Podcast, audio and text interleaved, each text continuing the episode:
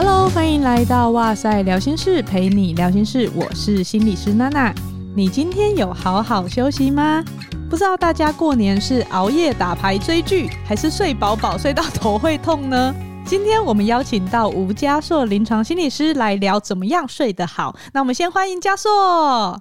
Hello，娜娜，Hello，各位听友，大家好，我是吴佳硕临床心理师。佳硕学长大家应该不陌生啦，他是我们另外一个 Podcast 节目《睡眠先生活力学》的主持人。之前哇塞，聊心事我也和学长聊过一集美剧，就是《睡魔》，大家有兴趣的话就可以回去听。那学长呢，同时也是台湾睡眠医学学会大众教育委员会的委员，然后是好梦心理治疗所的执行长。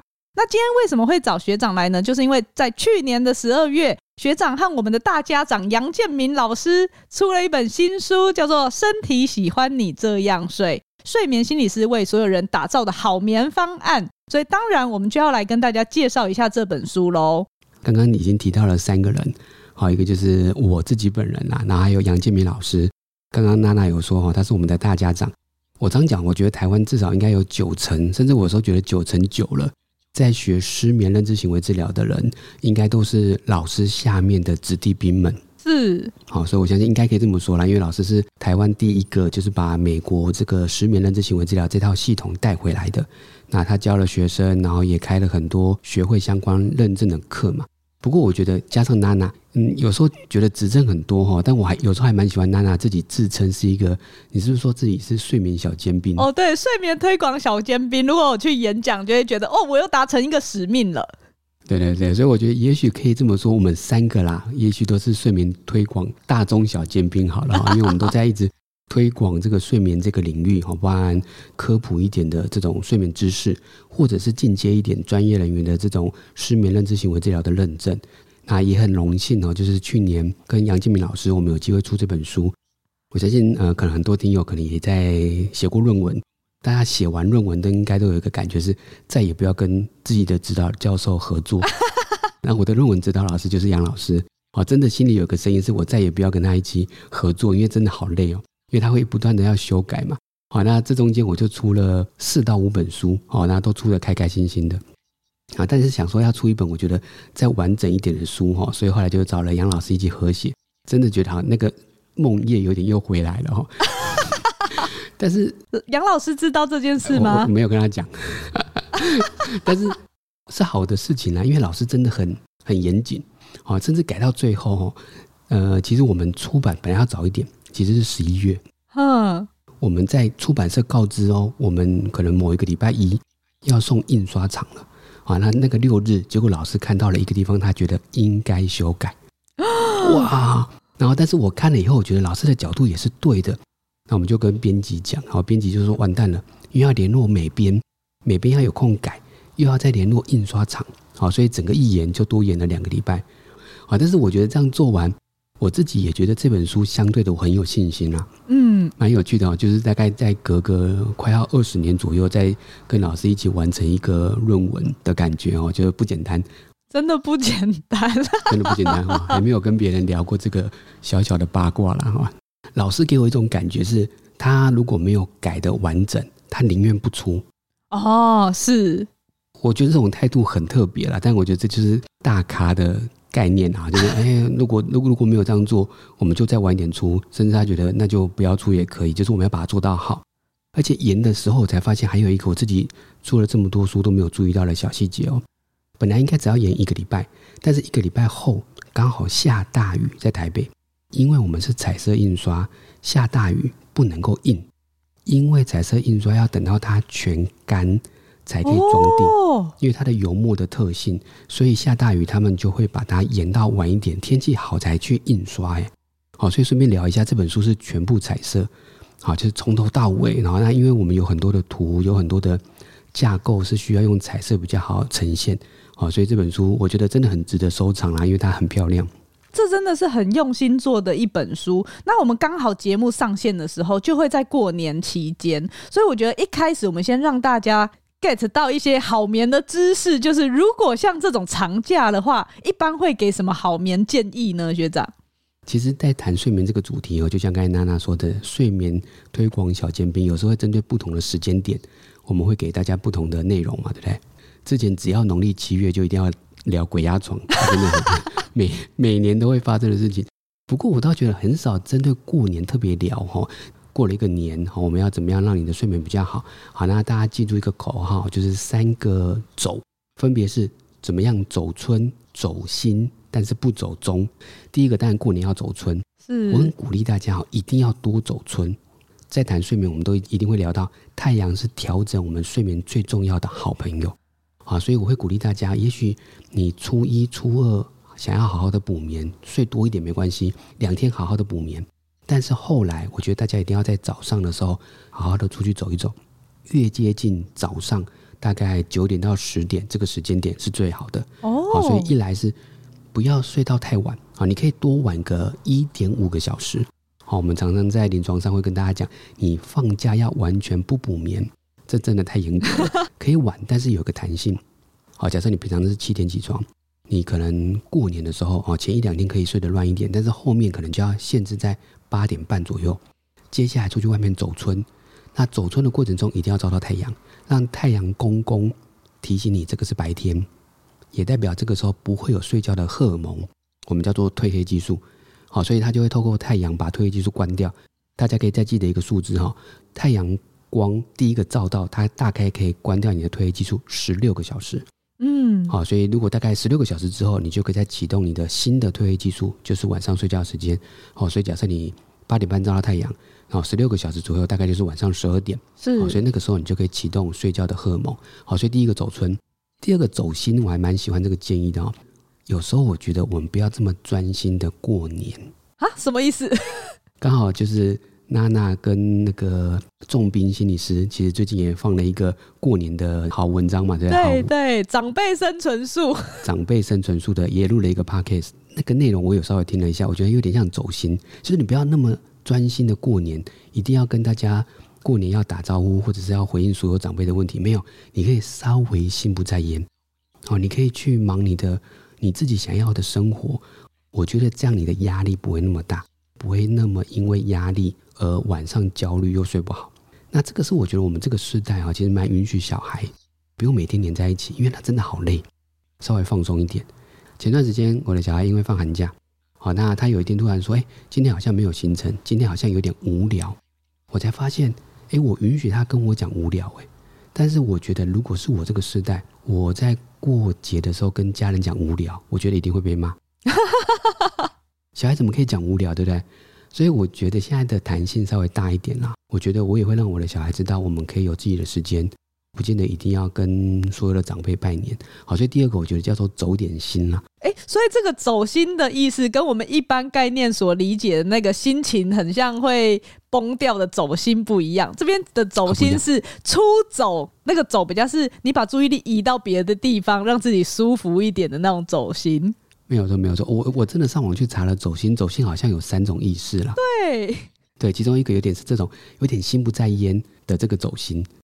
好，那第三个我觉得叫不走中，好，那也有点跟刚才说的生理时钟有点像，就是我们不要因为放了六七天的假，每天都乱睡，好，那这个你的生理时钟就走掉了，好，所以如果你要好好的让你的生理时钟不走钟，你就要每天知道现在到底是几点几分。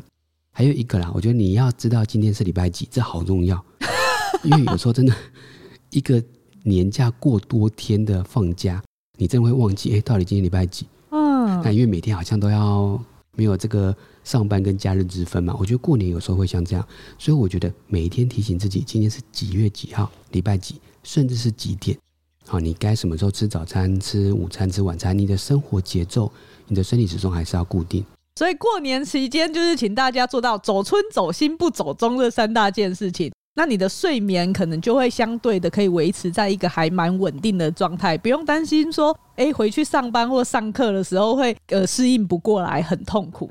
那如果今天是有一个人睡不好，因为我有些个案，他们就会把比如说跨年啊或过年这种当做一个 reset，就是他觉得我新的一年我一定要搞好我的睡眠，就立下这种志愿的时候，如果是这样的话，那通常你会建议可以怎么样开始着手呢？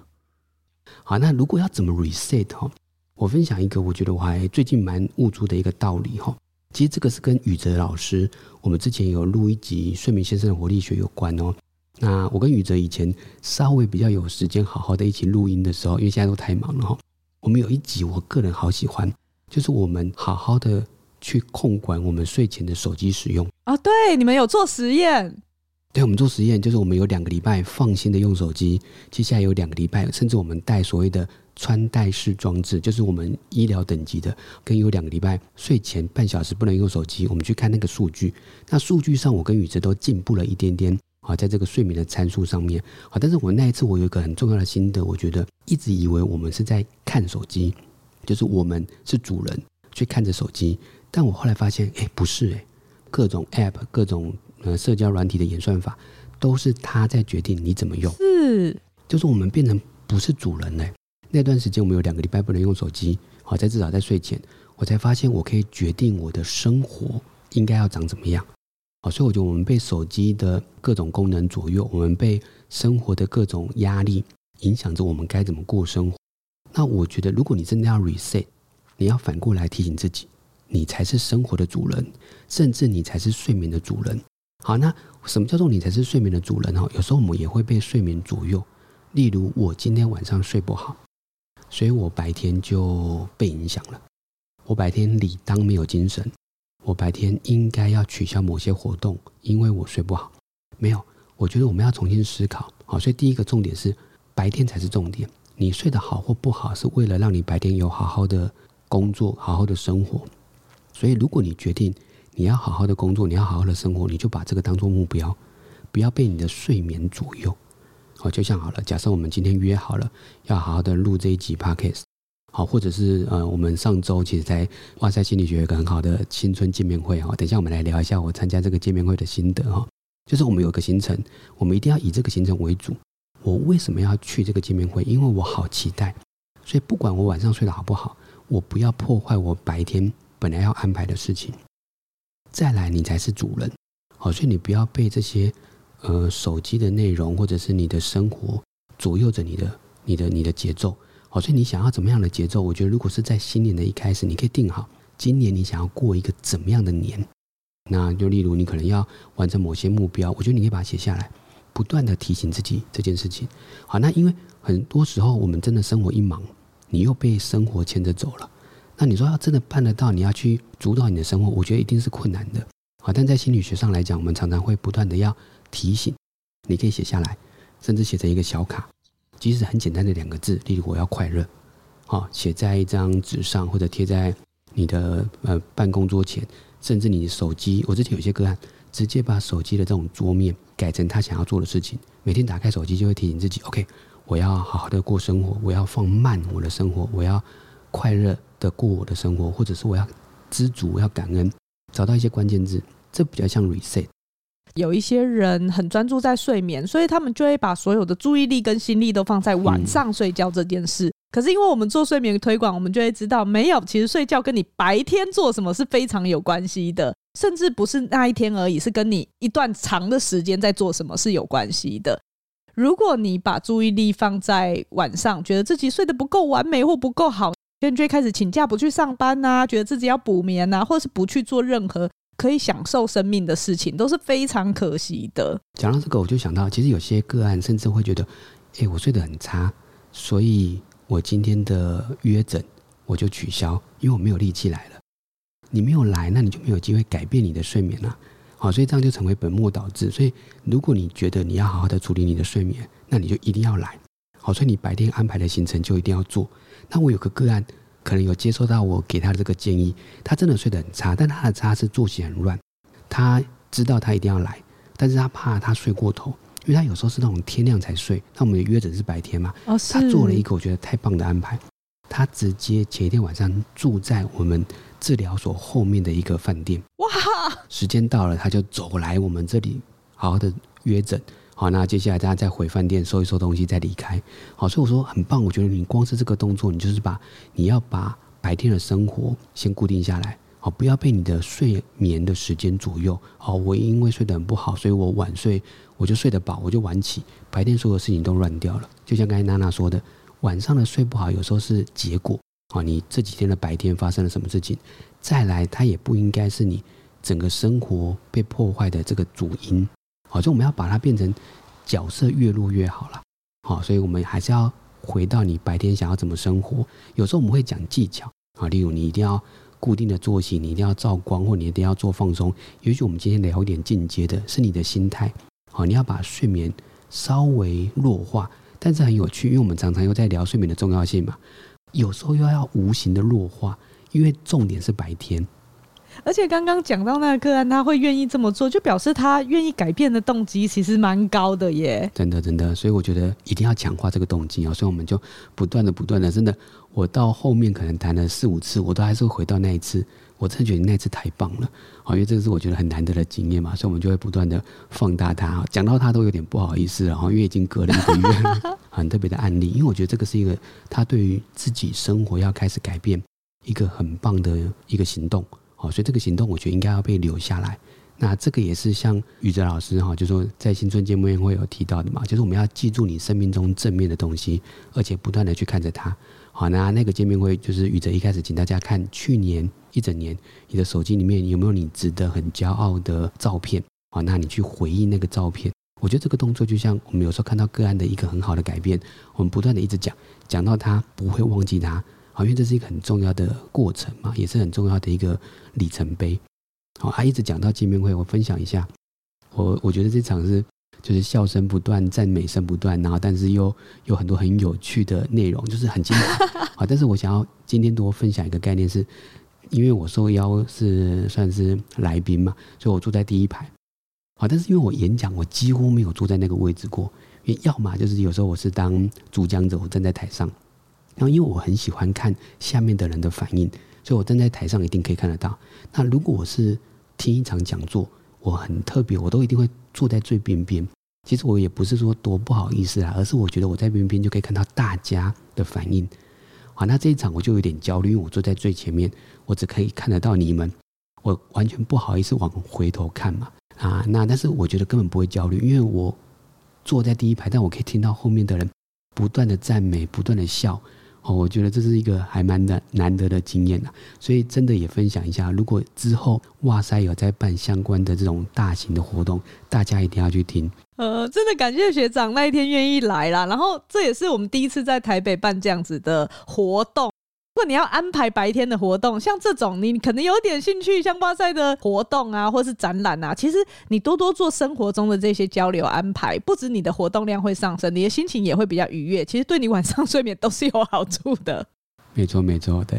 那另外一个部分就是刚刚讲到的是一个很感动、很有动机的个案嘛。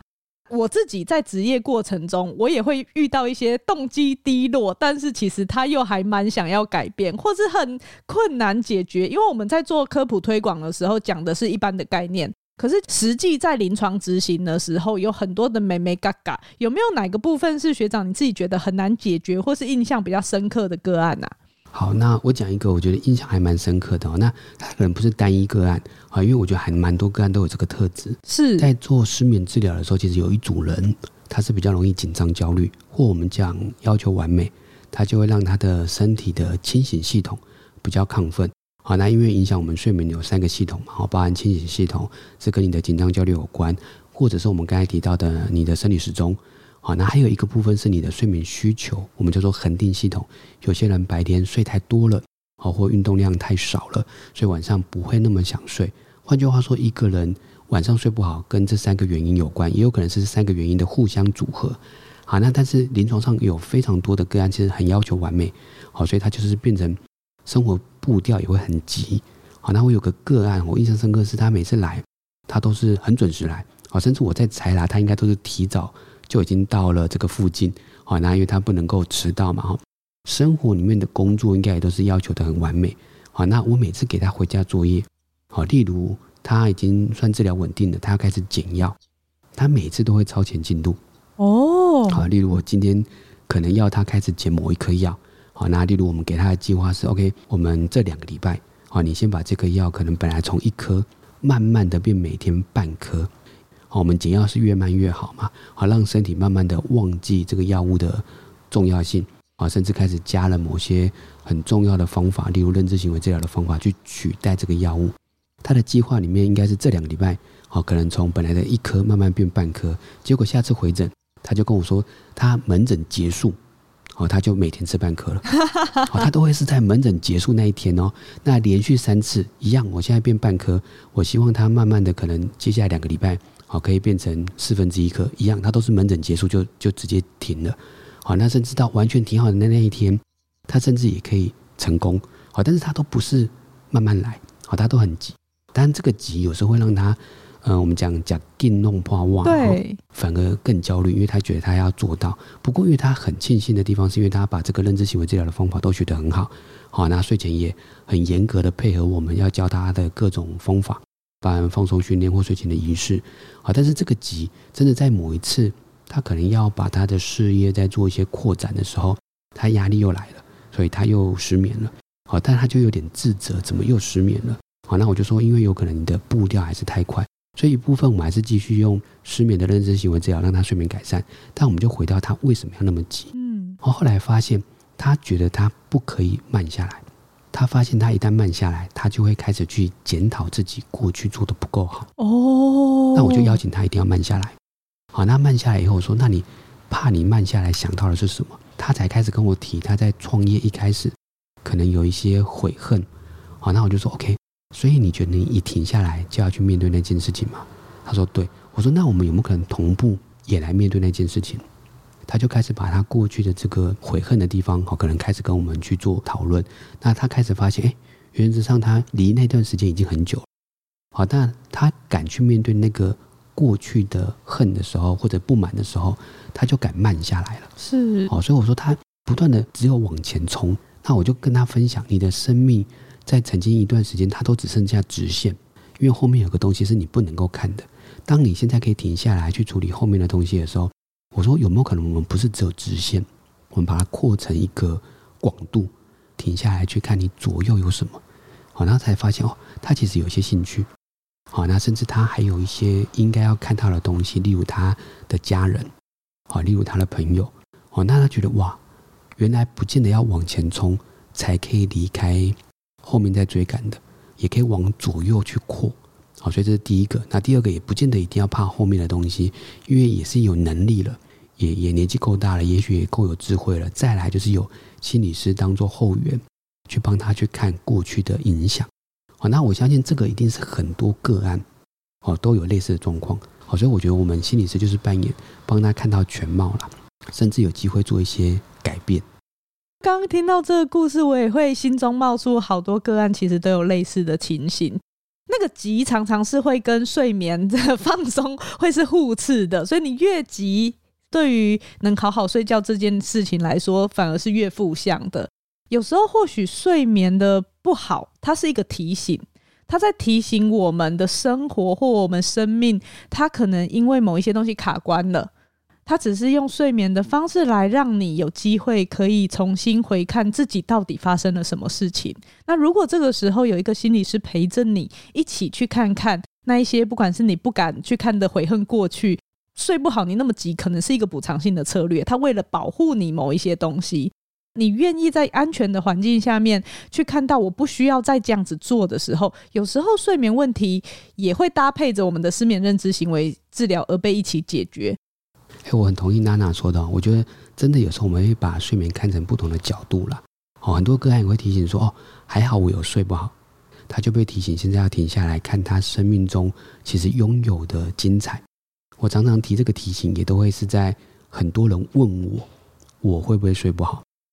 好，那我都会分享我会，啊，但是我都会说它成为一个很重要的提醒。如果我睡不好，我当然会很快的去分析为什么我睡不好。结果八九不离十都是跟呃压力太大有关。好，那都以为自己应付得来，好，那 结果发现哎没有，我晚上好像睡得比较差了。那我就会去把压力调整。好，那调整当然有时候就少接一些活动。好，那如果睡不好了，我就要把生活节奏变慢。好，那这已经是学习下来的结果。但是在这个之前，我都会因为忙碌而失眠，我就会放一个假。让自己去旅行，好，所以我说最后变成一个很正面的回馈。我的失眠就是要去旅行了，它就变成不见得是坏事。好，但是这个前提是因为我们已经可以控制我们的睡眠。好，就像前面说的，我们是睡眠的主人了，而不是被睡眠左右。好，如果你是睡得不错的人，接下来如果你有睡不好，不要因为睡不好而很焦虑，去看这个睡不好在提醒你什么。是。好，当然如果你是长期失眠的人，好，那你一定有什么东西是要处理的，它也成为一个提醒。你可以多听这些睡眠相关的一个节目啊，或课程，好，但你也有可能也可以接受这样的一个专业的治疗，去看这个提醒应该是什么。那我觉得突然也很像，常常我们在睡眠先生的活力学，啊，也在聊梦。有时候睡眠过程中，你的梦也是一些提醒。你会做这个梦，一定是因为你的梦或你的大脑想要告诉你什么。但不得不说，有时候它太复杂了，啊，因为到底是。你的紧张、焦虑，还是你的作息，还是你的身体？好，所以我们要在这个过程中去抽丝剥茧，找到你的身体想要提醒你什么。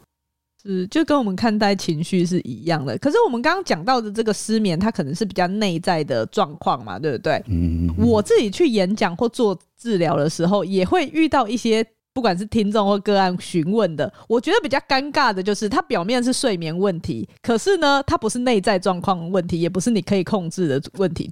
有些人会说，如果我有养猫，然后猫是夜行性动物，晚上会在那边冲来冲去，特别是如果是年纪比较小的猫，晚上都会很嗨。那有一些个案就是说，哦，它都会被他们中断呐、啊，然后或是有时候猫在那边玩，就算把它关到门外，它就一直乱叫啊。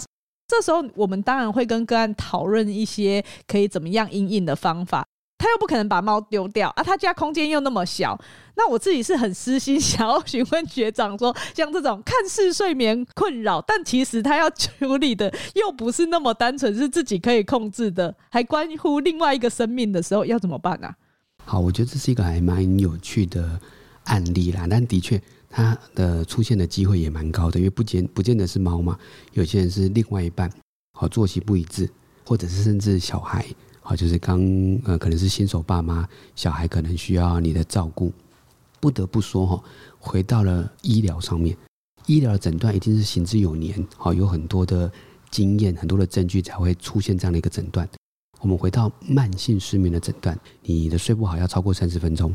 好，所以不管是你的入睡困难，还是半夜醒来，还是太早醒来，好，这三个状况选择一个或一个以上，再来是频率，一个礼拜要大于三天，再来是它的严重度，好，它的时间的长度，哈，它是超过三个月，好，那这个大家就可以自己评估一下，你有没有符合这样的慢性失眠，好，但是这样的一个定义，它再多多加两项，你才是真正的慢性失眠。第一个，你的睡不好要影响到你的生活，但另外一个是这样的一个睡不好是在。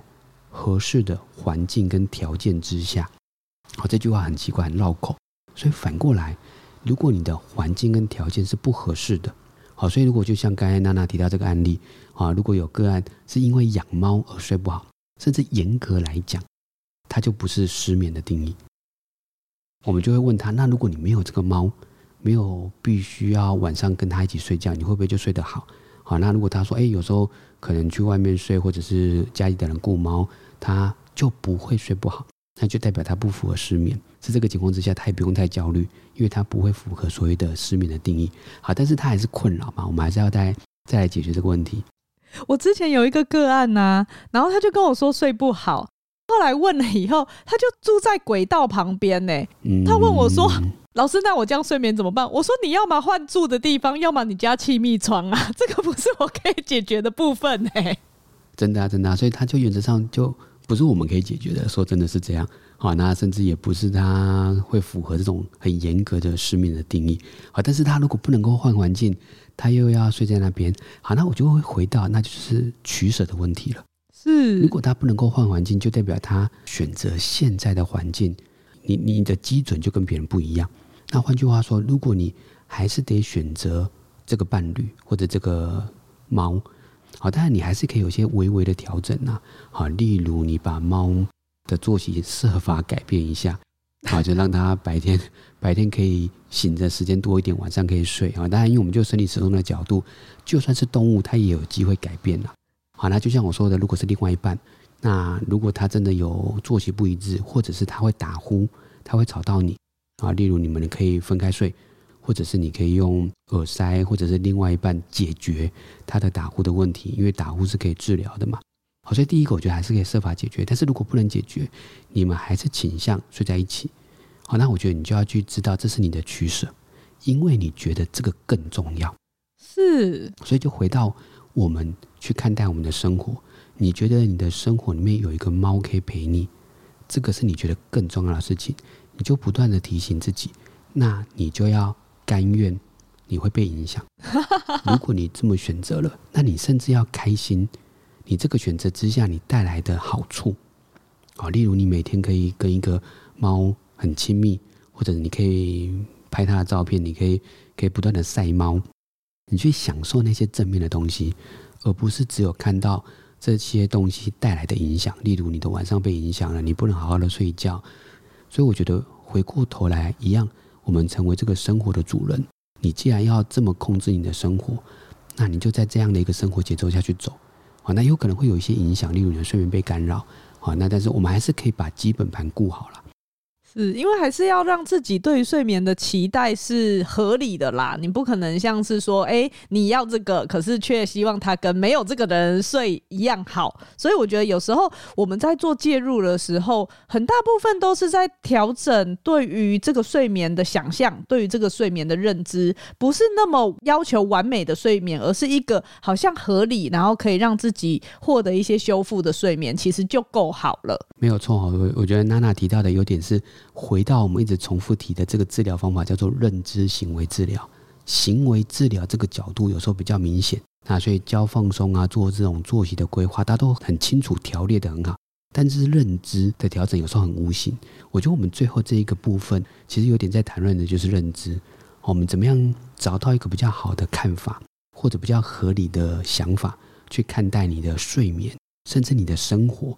好，如果你的生活会这么选，那你的想法就要微调，嗯，而不是要变成那种以前在没有猫的情况之下可以一觉到天亮，或者是年轻的时候可以睡满八个小时。没有，你现在的认知就是有可能随着年龄的变化，你的睡眠可能就变得比较短，或者是你睡眠就可能会因为因为有猫而被干扰，你的认知就要回到一个比较合适的看法。嗯，所以后来我也是跟我的个案说，反正你早上也是心情不好，你就跟猫逗猫玩，把它弄累一点，那你也疗愈啊。那说不定晚上它就可以少吵你一点。他就说，嗯，好，那我试着做做看，可以获得一些阴影跟改善。嗯，回到我们说嘉硕学长新书《身体喜欢你这样睡》，我觉得这个书名就是想要让大家知道怎么样子是自然而然的好眠。学长是不是可以跟我们介绍一下你们独创的这个评量表，还有要怎么样看这本书？刚刚有提到彩印嘛，彩印好像就是为了要依据不同的呃，你是哪一类型的失眠困扰，以后你可以用不同的顺序来读这本书。好，那先回到，我觉得的确这个书的书名我觉得取得很好啊，因为一来这本书其实比较科学啊，所以他就觉得我们比较重视的是你要知道身体要怎么样睡，不管是我们刚才提到的你的生理时钟、你的紧张焦虑。你的这种身体的状态。那第二个刚才提到的，我觉得我们真的想要把我们临床工作高度还原。好，那先回到我们的临床工作。如果你去看心理师，心理师一定会在一开始先评估你的整体状况，不管你是情绪问题还是睡眠问题或各种。那评估完了以后，我们就会根据你的问题，再给你合适的治疗建议。好，那这个东西怎么样进入到一本书？或者是因为我跟老师一样，同步有在推一个线上课程，所以我们前面会有个问卷哦，在书的一开始填完这个问卷，你就会知道你是哪一个类型的睡不好，好，所以我们就会帮你分八大类，这八大类我们会希望大家有不同的看书顺序。OK，我们分完以后，我们比较简单的就跟你讲，你要先看红色的页面，再看蓝色的，再看黄色的。好，那这三个颜色就是我们刚才一直聊到的这三大系统，清醒系统。生理时钟跟恒定系统，好，所以你就会去重新组合。那有可能有些人是生理时钟比较乱，所以我们就会要求你先看生理时钟，你先把生理时钟顾好了，你再去顾其他的。好，那这样就可以去做一个比较好的顺序的安排。好，那这个评估是我跟杨老师设计的。好，那爸，因为杨老师是心理学的教授嘛，他对于这种测验的设计当然有他很拿手的地方。那接下来我们也会在政治大学做一些问卷的先消度。好，所以相对的这个测验，它也不是一个一般的心理测验啊，因为它有专家的评量啊，甚至会后续会申请一些研究计划。嗯，对，不是那种你到森林里面看到小兔子以后，你第一个 不是那种心理测验，是非常专业，真的可以用来评估的测验哦。对对对。关于这一本《身体喜欢你这样睡》的书呢，我们就会把书讯放在资讯栏，大家可以去看。学长之前也有在睡眠管理之人你的页面上面分享那个量表。对，所以如果大家对于这个测验有兴趣哦，就像娜娜说的，我觉得这个书可以当做一个初阶。好，甚至你没有拿到书，我们现在有把前面的问卷变成是一个线上版，好，免费的，你就可以知道你的类别。那另外，学长是不是也有一些实体的活动呢？好，那我们的书其实有一些见面会，可能我们在接下来台北的总图跟台中的图书馆，那也有在国际书展都有活动。好，那国际书展是二月二十三号礼拜五。好，那我们在商周出版的摊位也有相关的活动。好，所以大家如果有兴趣，也都可以在这个机会来实体摸一摸这些书。当天的杨老师会去吗？哎、欸，还在约他，但是你也知道，老师稍微有点忙。真的，如果去的话，就一定要朝圣一下，真的。对对对啊，台中那一场，现在确定老师会去了，所以如果是有台中的听友，好、哦，那台中的国之图也可以把握这个讯机会哈。嗯，好，没关系，反正相关资讯大家就可以追踪学长的粉砖。那也欢迎大家到睡眠先生的活力学听加速学长还有燕玲心理师的书选好梦单元，也有更详细的介绍这一本书的设计。对，那希望今天分享的心理学内容大家是喜欢的，也欢迎到哇塞心理学的脸书或 IG 留下你听完这一集节目的想法。祝大家刚刚说的那个口号哦就是过年可以好好的走春走心但是不走中。那今天的哇塞聊心事就到这边喽拜拜。